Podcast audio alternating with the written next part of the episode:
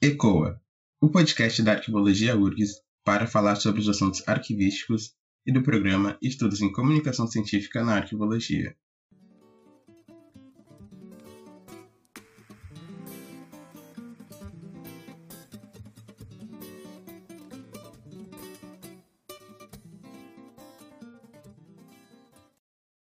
Eu sou Matheus Santos e serei o mediador do episódio. O assunto de hoje é sobre o mapeamento do fluxo informacional, a relação do mapeamento de processos com a gestão de documentos e informações. Participa da conversa a Laura Matos da Costa, que é graduada em Arquivologia pela Universidade de Brasília, a UNB, e possui MBA em Administração, Finanças e Geração de Valor pela Pontífica Universidade Católica do Rio Grande do Sul, a PUC-RS. Mas antes, fique com os destaques do Giro da Arquivo. Olá, eu sou Marcos Machado e trago os destaques do Giro do Arquivo, edição 126, publicada na última terça-feira, dia 27 de abril. Incêndio na UFRJ é mais um triste capítulo da história de abandono dos arquivos do Brasil. Este é o assunto do texto principal. O incêndio aconteceu no dia 20 de abril de 2021. Frente aos cortes já anunciados pela Presidência da República, o sucateamento e a falta de políticas públicas continuarão a assolar os arquivos, principalmente das instituições federais. Na sessão sobre as notícias do Brasil sobre a arquivologia, o governo do estado do Rio Grande do Sul abriu um processo de pregão eletrônico para terceirizar o tratamento dos acervos arquivísticos provenientes de uma série de fundações de pesquisas extintas a partir de 2015.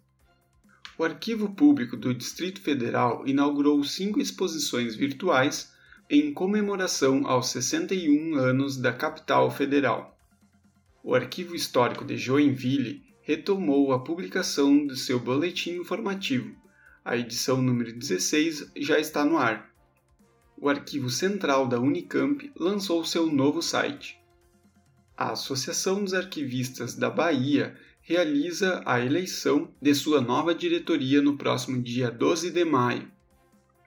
Na agenda, inscrições abertas para o primeiro Encontro Nacional de Memória do Poder Judiciário, reunião do CONARC, oficina sobre paleografia com Sônia Troitinho, Seminário Internacional de Preservação dos Acervos Audiovisuais Regionais e a live promovida pela Associação dos Arquivistas do Estado do Rio de Janeiro. É notícia no mundo sobre a arquivologia. Outro triste incêndio destruiu milhares de documentos em biblioteca na África do Sul. O arquivo de Frederico Garcia Lorca está declarado bem de interesse cultural pela Junta de Andaluzia, na Espanha o Instituto Nacional de Transparência, Acesso à Informação e Proteção de Dados Pessoais do México publicou o livro O Projeto Interpares na América Latina e Caribe. A Associação Latino-Americana de Arquivos lançou um novo curso, Incidência do Acesso à Informação Pública relacionada aos arquivos de direitos humanos.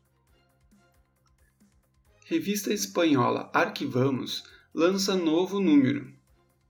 E o quinto encontro de arquivistas universitários em Rosário, na Argentina. Na sessão para ler com calma, algumas hipóteses sobre o porquê o profissional arquivista não ser valorizado e visibilizado no Brasil e como podemos mudar essa realidade via Associação dos Arquivistas da Bahia. E o Arquivo da Memória Trans, o projeto colaborativo que reuniu 10 mil fotos via La Nation. Para ver com calma, construir os arquivos do ativismo da diversidade sexual via Memorites. A centralidade do contexto na ciência dos arquivos via JEP-ARC UFPB. E o Dia Nacional do Arquivista no México, via Faculdade de Ciências da Informação da Universidade Autônoma de São Luís Potosí. Estes foram os destaques do Giro do Arquivo, edição 126. O Giro é publicado todas as terças. Receba grátis em seu e-mail. Para mais informações, acesse nossas redes sociais. Siga Giro do Arquivo no Facebook, Instagram ou Twitter. Lá você encontra o link para assinar o nosso boletim e receber o que há de notícia no Brasil e no mundo da arquivologia.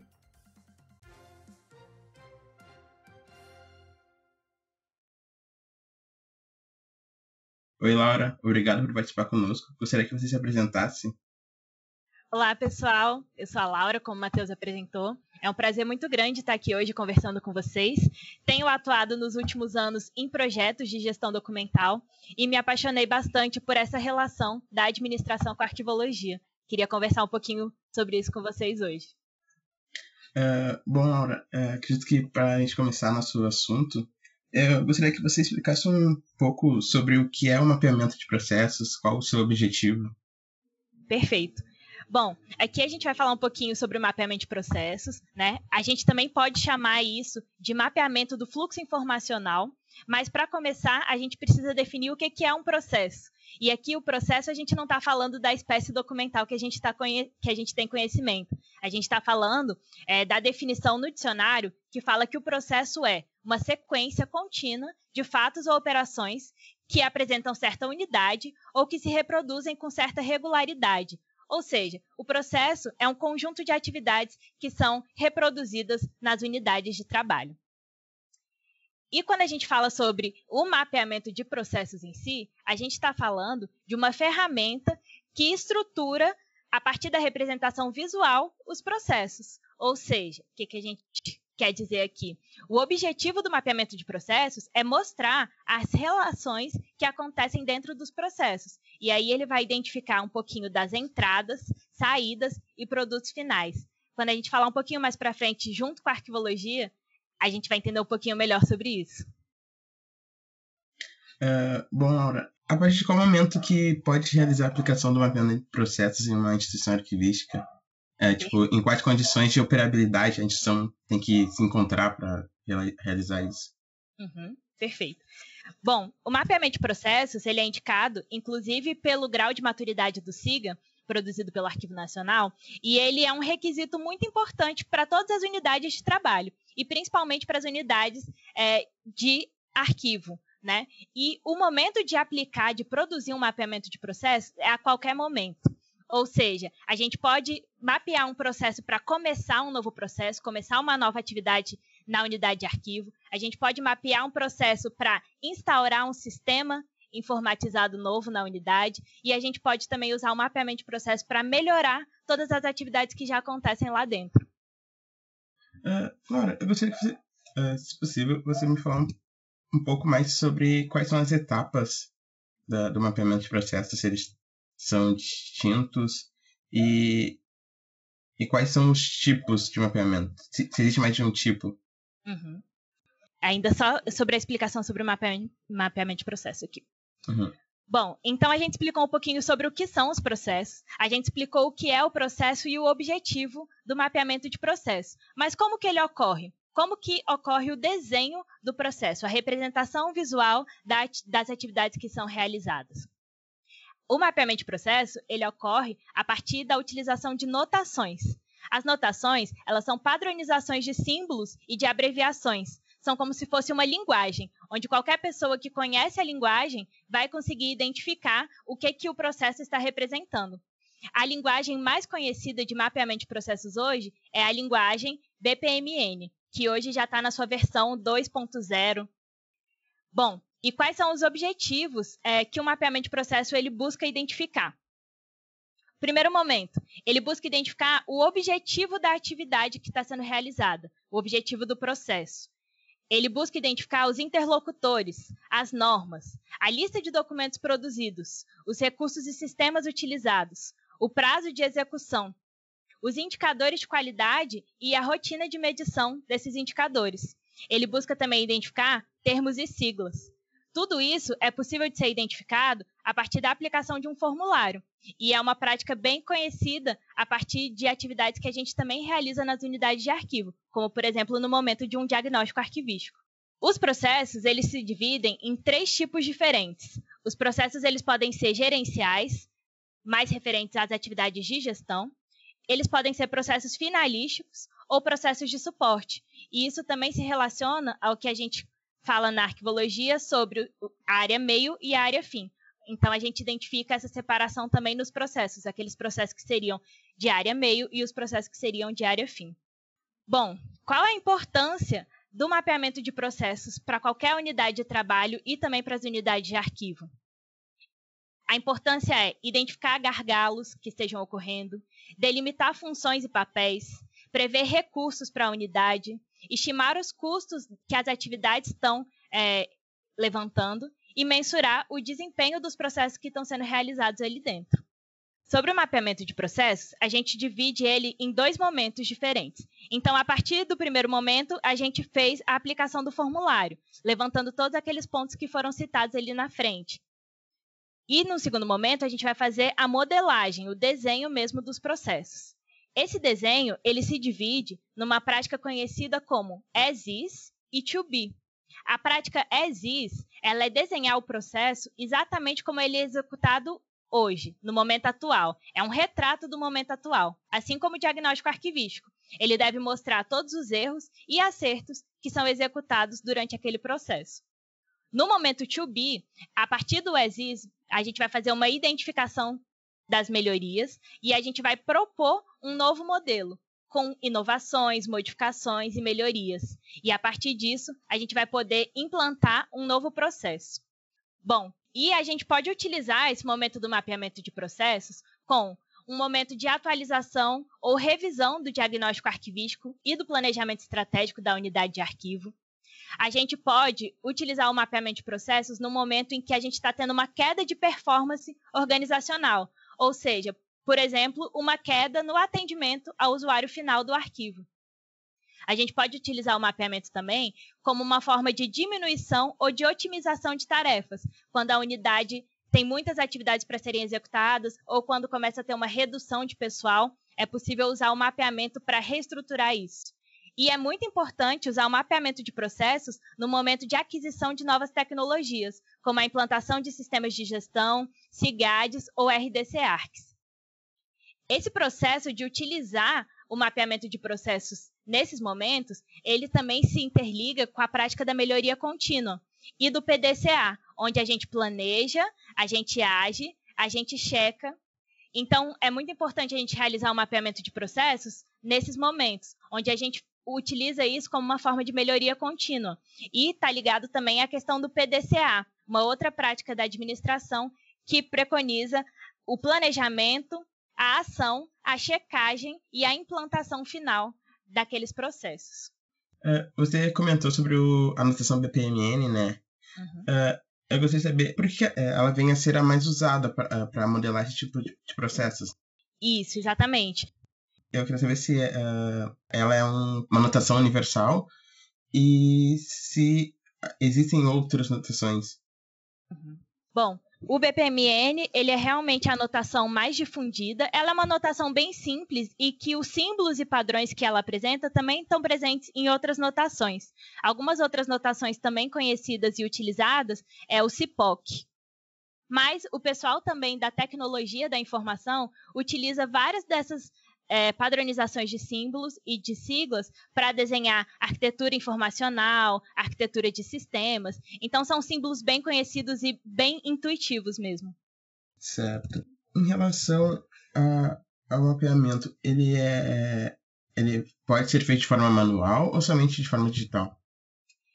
O mapeamento ele pode ser feito de forma manual, é, através de desenho à mão livre, mas hoje o mais conhecido é realmente através de softwares especializados é, em mapeamento de processos. Os mais conhecidos são o Visage, né, é, que é da empresa Visage, e existem alguns outros sistemas e até plataformas online, onde você consegue fazer o desenho. Mas você pode utilizar qualquer editor é, de figuras para realizar um, um, mapeamento de processos, até mesmo dentro de um PowerPoint ou qualquer outra ferramenta. Uhum. E em relação à aplicabilidade no, em um arquivo, uhum. é, ele serve exatamente para te ter um controle maior da, do que tu tem no, no acervo, ou, ele parte para a questão da, na procura mesmo? Uhum. Essa pergunta é complexa. Posso explicar uma outra coisinha antes, que acho que vai Pode, entrar aí pode. também. Beleza. Bom, o mapeamento de processos, ele é uma ferramenta que está incluída num contexto maior chamado arquitetura de processos. Na arquitetura de processos, a gente tem algumas outras representações, alguns outros documentos que são utilizados. Um outro documento que a arquivologia conversa bastante é a cadeia de valor. Mas isso a gente vai precisar de outro episódio para conversar. Na cadeia de valor, a gente tem os macroprocessos, são aqueles processos maiores, o que a gente poderia até chamar de função na arquivologia ou macrofunção. Quando a gente fala sobre essa questão da cadeia de valor, o Arquivo Nacional realizou um workshop em 2020, é, fazendo um pouquinho dessa correlação da cadeia de valor com um instrumento de gestão específico, com o plano de classificação de documentos. E quando a gente faz essa correlação, é, o Arquivo Nacional coloca que a cadeia de valor ela pode se ligar ao, ao plano de classificações através de o macroprocesso apresentado na cadeia de valor vai corresponder à macrofunção. O processo vai corresponder à função, a função do plano de classificação. Abaixo do processo, a gente tem os processos de trabalho ou os serviços que são prestados. Isso corresponderia à subfunção. E a partir da subfunção, a gente vai ter as atividades e as tarefas. Os documentos, eles são produzidos a partir da realização das atividades, como a gente bem sabe. Então, os documentos entrariam nesse desenho ligados ou a atividades ou a tarefas dentro do mapeamento de processos. Retomando um pouquinho do que a gente conversou sobre quais são os objetivos de identificação do mapeamento de processo. Então, o primeiro objetivo que a gente falou, o primeiro ponto que a gente falou que o mapeamento de processos busca identificar é o objetivo do processo. Quando a gente busca identificar o objetivo do processo, o que, que a gente está identificando quando a gente pensa em instrumentos de gestão arquivística? A gente está identificando as funções e as atribuições que vão compor um plano de classificação, por exemplo. Quando o mapeamento de processo identifica os interlocutores, ele está colaborando com a elaboração das unidades do plano de classificação. Quando o mapeamento de processo busca identificar as normas, ele já está identificando alguns insumos que vão servir para a tabela de temporalidade. Quando ele faz o detalhamento do processo, ele está colaborando para a descrição das unidades de classificação do plano de classificação de documentos. Quando ele levanta e lista os documentos produzidos no processo, ele está auxiliando a elaboração da tabela de temporalidade e do plano de classificação de documentos. Quando ele levanta os recursos e sistemas utilizados, ele também está auxiliando na elaboração da tabela de temporalidade e no plano de classificação, ajudando a identificar ali quais são as relações. Quando ele identifica o plano, o prazo de execução do processo, ele está levantando, auxiliando na identificação do valor administrativo das atividades que estão ali dentro daquele processo e, correspondentemente, a tabela de temporalidade. Quando ele aponta indicadores de qualidade e rotinas de medição desses indicadores, ele está auxiliando na descrição do plano de classificação. E quando ele levanta termos e siglas, ele está auxiliando a elaboração de taxonomias e do plano de classificação baseado em assuntos, por exemplo. Com isso, a gente consegue perceber que o mapeamento de processos ele tem uma ligação muito grande com os instrumentos de gestão. Foi bem complexo mesmo a resposta, né? uh, bem, em relação aos símbolos, uh, os símbolos eles podem, eles podem ser criados de acordo com, com a instituição, cada instituição tem um tipo de símbolo ou não? Não, as instituições elas precisam seguir os símbolos que estão previstos na anotação. E é muito importante que é, sejam realmente observados os detalhes de cada símbolo. A gente tem símbolos muito semelhantes entre si, mas que têm significados completamente diferentes. Então, a falta de atenção no momento de colocar um símbolo pode impactar na interpretação. Sim. E te, poderia falar um pouco sobre cada um? Não sei se são muitos, como é. Ou meio por cima, assim. Bom, os principais símbolos utilizados é, pelo BPMN são símbolos que marcam algum evento que está acontecendo. Então, o primeiro símbolo mais utilizado é um, um, símbolo que significa o início do processo. É preciso identificar aonde o processo vai se iniciar. É importante a gente falar também que no mapeamento de processo, a gente trabalha com o conceito de piscinas. Piscinas são o grande quadro onde todo o processo vai ser desenhado. E dentro da piscina, a gente tem raias. As raias vão representar o espaço onde cada ator do processo vai atuar. Então, por exemplo, quando a gente fala de uma unidade de arquivo, a gente pode falar, por exemplo, a unidade de protocolo vai ser uma raia. A unidade de arquivo permanente pode ser outra raia. E o usuário final, o cliente do, do arquivo, ele pode ser uma outra raia. Então, cada um vai atuar ali dentro da sua raia. O símbolo de início, ele vai marcar aonde o processo começa, e ele pode começar em qualquer uma das três raias de acordo com o processo.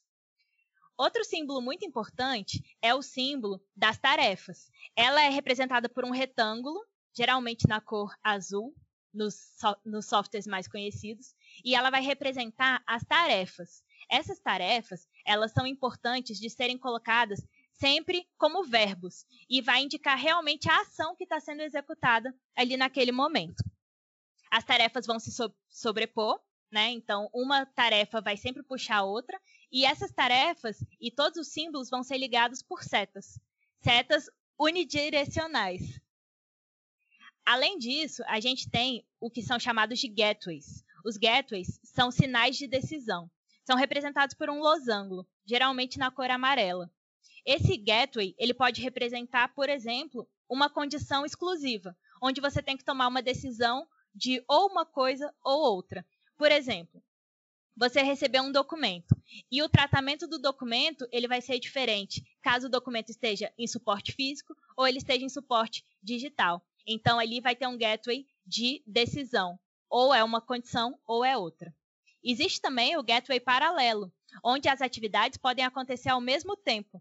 Ou seja, ao mesmo tempo que a unidade de arquivo permanente pode estar trabalhando na descrição daquele documento digital, uma outra unidade pode também estar trabalhando em algum outro aspecto daquele documento. São atividades que podem acontecer ao mesmo tempo.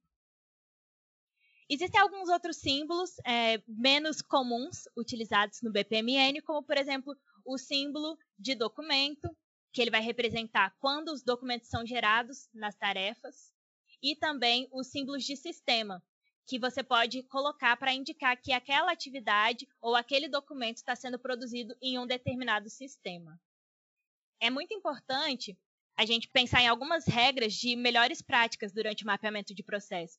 Por exemplo, uma tarefa, ela não pode sair duas setas delas ao mesmo tempo. Ou seja, toda vez que eu tiver uma tarefa que vai gerar outras duas tarefas, eu preciso colocar um gateway. E aí vai ser um gateway ou paralelo, que as atividades vão poder ocorrer ao mesmo tempo, ou exclusivo, onde uma tem que acontecer antes da outra.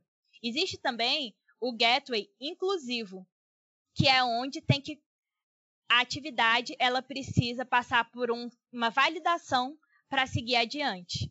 Então, são alguns critérios que a gente coloca nesse momento. Mas é muito importante que de uma tarefa nunca saiam mais de duas setas. Ela precisa passar por um gateway. Certo. Uh, em relação à aplicabilidade do, do mapeamento, to, uh, você acredita que toda instituição tenha que ter ou, nem, ou não é necessário ter em todas? Uhum. É muito importante que todas as instituições tenham conhecimento sobre mapeamento de processo. A gente vê muitas unidades de arquivo que atuam em órgãos e instituições públicas e privadas, onde geralmente os órgãos hoje eles já têm algum escritório de processos ou uma área de governança que realiza o mapeamento de processos. Mas muitas vezes esses processos que são mapeados na instituição, inclusive para a implantação de sistemas, eles não são bem difundidos por todas as áreas de trabalho as áreas não têm conhecimento de que existe um mapeamento de processo. E com isso, muitas vezes, se elaboram instrumentos de gestão arquivístico que estão em discordância dos instrumentos administrativos é, dos órgãos, como, por exemplo, a cadeia de valor e o mapeamento de processo. Por isso que é muito importante que os arquivistas das unidades de arquivo eles tenham conhecimento um pouquinho sobre a anotação, um pouquinho sobre o que é o mapeamento de processo e que busquem e peçam para participar desse momento de mapeamento de processos, ou que mapeiam os próprios processos da sua unidade. Por quê? Como a gente viu aqui, o mapeamento de processos ele vai servir para a unidade de arquivo não só para suas atividades internas, mas também para a identificação e aplicação de todos os instrumentos de gestão de documentos na organização. Então, essas áreas precisam trabalhar juntas. O arquivo precisa ter conhecimento e colaborar e requisitar esse espaço dele nesse momento de planejamento, de reestruturação dos processos, porque isso vai impactar na produção de documentos e vai impactar no trabalho do arquivo também. É, você falando agora, dá para perceber que ainda assim o arquivo ele tem que ter uma certa uh, um jogo de cintura né, na, na, na instituição, né, ou dependendo se for um arquivo de empresa, né, conseguir aplicar o mapeamento. Uh, bom, eu gostaria, eu gostaria de saber se você já teve experiência em, em algum órgão público e em alguma uh, empresa privada. Eu gostaria de, uh, poderia falar um pouco de, da experiência em cada um e a diferença. Isso. Bom, então, nas, nos órgãos públicos, é, geralmente a gente realmente tem uma unidade responsável por realizar isso. Inclusive, diversos órgãos é, administrativos, eles têm aplicado workshops e capacitações para todos os servidores é, participarem e entenderem um pouco mais. Por quê? O mapeamento de processos numa instituição, ela promove melhoria contínua. E isso é muito importante. E também a questão da governança. Então, os órgãos públicos eles estão bem dedicados nessa questão. É bem comum, é mais comum você ver órgãos públicos, é, pelo menos aqui falando de Brasília, órgãos públicos que tenham processos mapeados, que tenham uma cadeia de valor, ainda que desatualizada, do que os que não têm.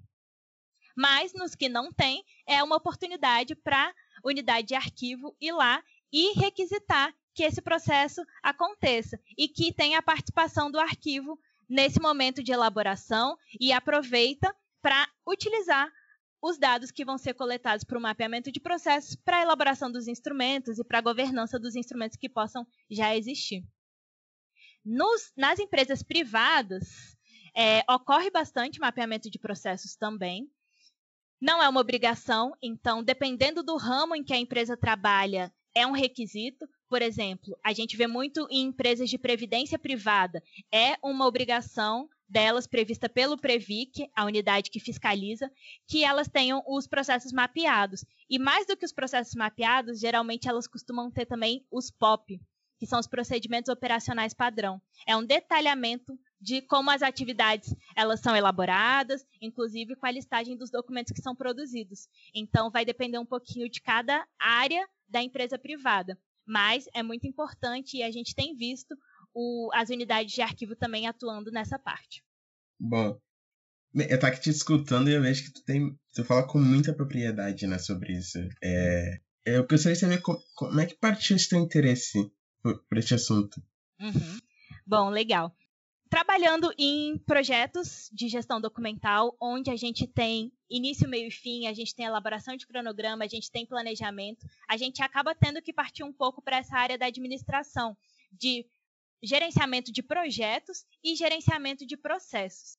E aí, nesses processos de elaboração de documentação para projetos de gestão, de implantação de gestão documental em órgãos públicos e privados, a gente acaba se deparando com essas ferramentas que podem nos auxiliar nesse momento. E aí eu fui tomando bastante interesse e relacionando essas ações do mapeamento de processos em particular com a arquivologia com a gestão de documentos. Aqui falando principalmente da questão realmente da gestão, da criação, da tramitação e da indexação de documentos. E de como eles podem auxiliar realmente na elaboração, principalmente do plano de classificação e da tabela de temporalidade. A gente vê muitas vezes os escritórios de processos mapeando o processo e levantando todas as informações ou mapeando de uma maneira diferente do que o arquivo poderia indicar, e a gente depois volta e tem que fazer um diagnóstico arquivístico situacional. E por que, que a gente não utiliza esse momento para colher todas as informações de uma vez só? Por que, que a gente já não utiliza o mapeamento de processos junto com o diagnóstico arquivístico, ou utiliza o mapeamento de processos para complementar é, realmente o diagnóstico arquivístico e já elaborar os instrumentos de gestão? Ou para validar os documentos, os instrumentos de gestão. Então, é realmente uma ligação muito grande e que a gente precisa se apropriar dela. Bom, então, quais são as possibilidades que o mapeamento de processo podem trazer para a gestão de documentos e para as unidades de arquivo? O mapeamento de processos ele pode servir para validar o plano de classificação e a tabela de temporalidade. Porque, a partir de todos os elementos identificados no mapeamento de processo, a gente consegue verificar algumas questões como a organicidade, a proveniência, entre outros aspectos que vão trazer robustez para os nossos instrumentos. Além de trazer uma visão integrada para o órgão, onde ele vai ter a unidade de arquivo conversando a mesma linguagem da unidade que realiza o mapeamento de processo e as unidades de trabalho. Outra possibilidade é levantar, reduzir, padronizar e validar as tipologias produzidas em cada atividade. A partir do mapeamento de processo, fica muito fácil é, você conversar ali com o usuário e identificar quais são os documentos produzidos em cada atividade que ele realiza. E com isso, inclusive verificar aquele documento que está sendo produzido, ele é necessário, ele está produzido dentro de um rito correto e até é, validar esse processo mais uma vez trazendo a questão aqui da organicidade, verificar se aquele documento que está sendo produzido, ele está sendo produzido em decorrência da atividade que realmente deveria gerar ele. Outra questão que o mapeamento de processo pode trazer é levantar os sistemas utilizados para realizar as atividades, o que a gente chama de sistemas de negócio. Com a implantação dos CIGADs e dos RDC ARCs, a gente tem visto uma grande dificuldade das unidades de arquivo de identificar todos os sistemas de negócio que uma entidade, um órgão público ou privado pode ter. E fazer essa ligação de todos os sistemas de negócio com os CIGADs e os RDC ARCs. A partir do mapeamento de processo e do mapeamento de processo atualizado, a gente consegue levantar todos os sistemas que são utilizados na instituição e verificar quais documentos também são produzidos a partir deles. Bom, exatamente. O nosso quarto passo é levantar os produtos informacionais gerados via SIGAD e demais sistemas. Porque hoje a gente tem visto vários sistemas informatizados que não geram documentos materializados. São documentos que são dispersos em bases de dados relacionais. E a partir do mapeamento de processos, a gente consegue identificar onde cada informação é produzida e, a partir disso, tratar também essas informações, que a partir só do plano de classificação e da tabela de temporalidade, elas podem acabar passando despercebidas por não se manifestarem em forma documental. Uma outra possibilidade é a de atribuir autenticidade e confi confiabilidade aos documentos através da relação de organicidade, como a gente falou anteriormente. Quando a gente sabe que aquele documento está sendo produzido pela pessoa que deveria produzir, em decorrência da atividade que ela está destinada a realizar, então a gente sabe que aquele documento está realmente sendo produzido no rito correto. A sexta possibilidade é a identificação do valor do documento e as legislações para justificar a tabela de temporalidade. A gente, a partir do mapeamento de processos, consegue identificar com o, o entrevistado qual é o valor que aquele documento tem para a atividade dele. Inclusive, verificar, a partir de quem realiza a atividade, quais são as legislações que ele utiliza para produzir ou guardar aquele documento junto da área dele. E aí a gente já consegue levantar insumos para a busca que a gente costuma fazer para a tabela de temporalidade de documentos. A sétima possibilidade é identificar informações não estruturadas ou não manifestadas produzidas através de sistemas.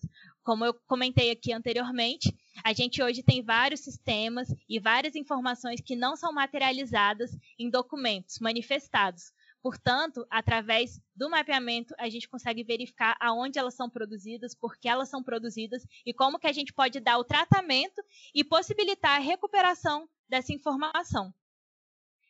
Outra possibilidade é o treinamento para identificação de atividades com enfoque em gestão arquivística.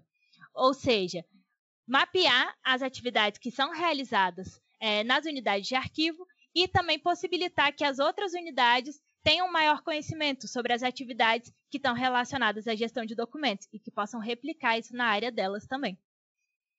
Uma outra possibilidade muito importante é identificar e propor melhorias nos processos e automação com a implementação de requisitos arquivísticos. O que, é que a gente vê muito comumente também nesse momento de modificação e implantação de sistemas de gestão e RDC ARCs? A gente vê é, automações sendo implementadas. E muitas vezes esses sistemas que são implementados nos órgãos, eles não têm os requisitos arquivísticos, mas eles também não sabem como implementar esses requisitos arquivísticos. E a partir do mapeamento de processo, a gente consegue identificar em que momento e quais são os requisitos arquivísticos é, que devem ser implementados. Por exemplo, quais são os termos, as siglas, os indexadores que são relevantes para serem incluídos e captados por um sistema informatizado.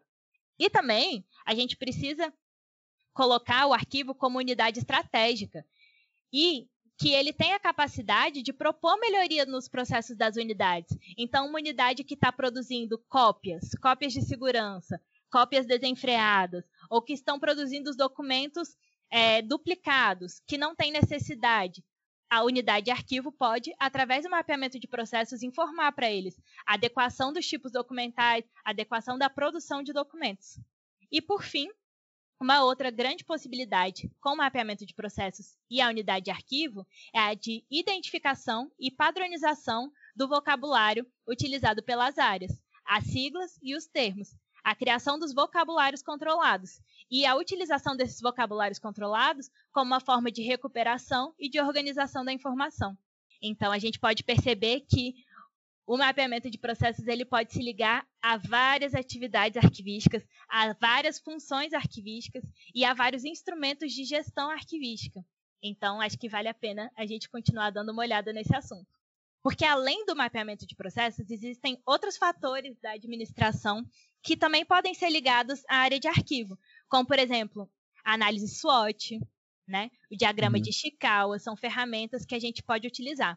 O próprio conceito de governança, ele é um conceito que combina muito com a unidade de arquivo e que precisa ser aprimorado. Mas o que eu quero dizer aqui é que o mapeamento de processos ainda é um tema muito novo a ser estudado junto com a gestão de documentos. Então, hoje, a gente não tem uma conformidade, a gente não tem um consenso sobre, por exemplo, se dentro do mapeamento de processo, todo o processo vai ser função, sempre a atividade vai ser grupo, entendeu? Uhum. O que eu quero dizer é isso, assim, que apesar de ser um tema que tem várias possibilidades, ainda não existe um consenso sobre a aplicação é, de fato de maneira única e exclusiva. Ela pode ser usada de várias formas diferentes. Bom, Laura, então, como última pergunta, eu gostaria de saber qual a sua memória afetiva com a arquivologia. Bom, a minha memória afetiva com a arquivologia são muitas. E quase todas elas estão ligadas a projetos de gestão documental. Quando a gente chega num órgão para prestar uma consultoria, para ajudar uma unidade de arquivo, e a gente começa a falar todas as possibilidades de melhorar as, os problemas que eles têm, eles ficam muito empolgados. Então, muitas vezes a gente vê que as unidades de arquivo, elas necessitam de um pouco mais de, de auxílio realmente e de contextualização com todas as possibilidades que a gente tem estudado. A gente que sai da universidade e está sempre estudando, a gente vê o quanto que o campo da arquivologia e da ciência da informação tem se ampliado.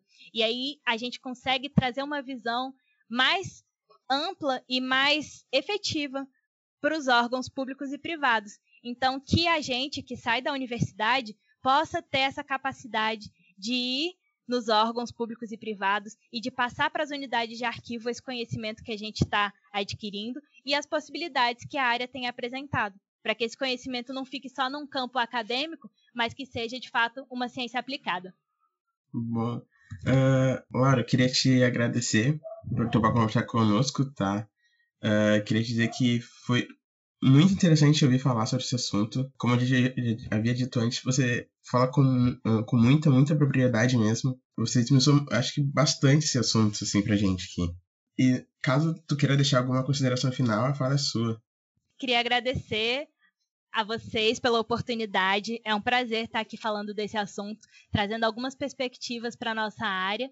E eu acho que o caminho é esse Vamos estudar, vamos abrir a cabeça e trazer cada vez mais artefatos que vão ajudar o nosso trabalho. E aí a gente vai conquistar tudo. Bom, vamos encerrando esse episódio, um projeto da arquivologia da Universidade Federal do Rio Grande do Sul, para dar voz à arquivologia e pensar fora da caixa.